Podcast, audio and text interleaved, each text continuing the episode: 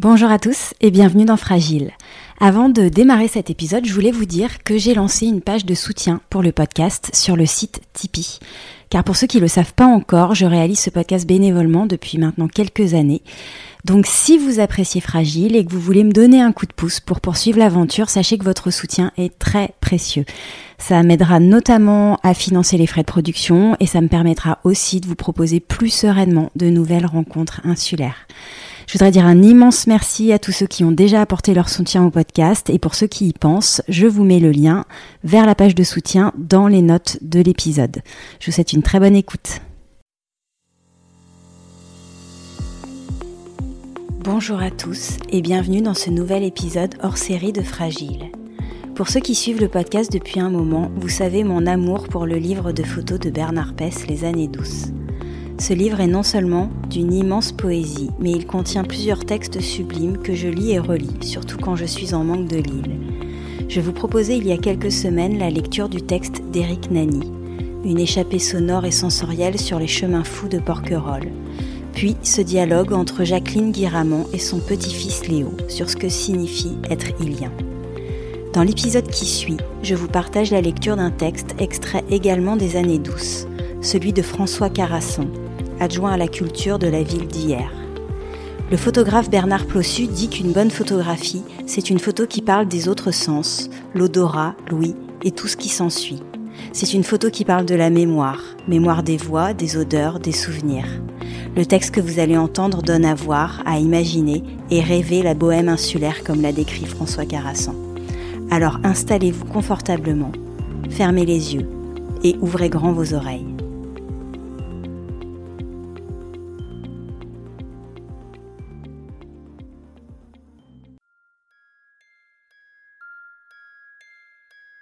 Bonheur fané. On dirait que c'était la vie d'avant sur une île à présent perdue. Les gens qui y vivaient ne voulaient rien d'autre que d'y vivre selon leur île. Loin de la ville nombreuse, bruyante et affairée. Avec de la solitude, du silence, l'attente de rien, sans dépendre que de soi. Une vie en face d'elle-même. Sans continuité territoriale, la drôle d'idée, un vrai concept administratif, mais un pur contresens métaphysique.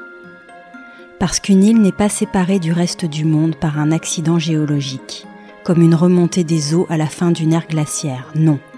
Elle l'est dans un présent essentiel, isolé, fille du hasard, car la mer, métaphore cosmique, vide du moindre signe, mouvante et sans trace, l'a rendue étrangère au continent et à l'illusion d'être une terre ferme. On voit bien sur les photos de Bernard Pess que les gens se tiennent naturellement à l'écart et qu'ils ne sont pas du genre à se raconter des histoires. Les vieilles qui savent, les vieux qui se taisent, qu'ils n'ont besoin de rien d'autre que d'être là, la retenue des visages. Leur vie suffit dans le passage du temps, pas besoin de la photo pour exister. Même si c'est une photo bien plus tard, juste en souvenir qui le dit, qu'on pouvait seul se mettre à table au milieu du chemin toute une bohème insulaire, sous le soleil exactement. Des jours comme immobiles, des broussailles et des mouettes, des vélos qu'on pousse, des regards vers la mer, des mains de pêcheurs. Le froufrou des étoiles, les mêmes qu'écoutait Rimbaud assis au bord des routes. La plage enveloppée d'une éternelle brume, au bord du large. Je tourne les pages et le photographe semble prendre ma tristesse à témoin, tout affilé sous ses yeux, et rien ni personne ne reviendra. C'est plus qu'un regret du temps passé, il y a l'attente, la douleur d'un retour impossible, la nostalgie sans fin d'un pays disparu et sa jeunesse enfuie si belle, et que rien, quand elle s'éprouve, ne peut consoler. Surtout pas l'idée que fatalement l'île ne pouvait pas rester ce qu'elle fut, comme tout ce qui vient à exister, comme sur la photo, le visage à jamais caché de la vieille dame en fauteuil roulant. François Carasson.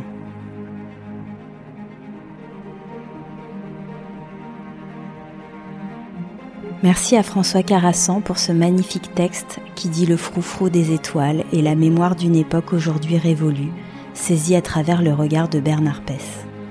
Pour celles et ceux qui voudraient découvrir quelques photos du livre Les années douces, Rendez-vous sur les pages Facebook et Instagram du podcast Fragile et sur le site des éditions Arnaud Bisalion pour vous procurer directement l'ouvrage. Je vous mettrai le lien dans les notes de l'épisode. Vous retrouverez les autres lectures hors série sur fragileporquerolles toutattaché.com. On se retrouve très vite. À bientôt!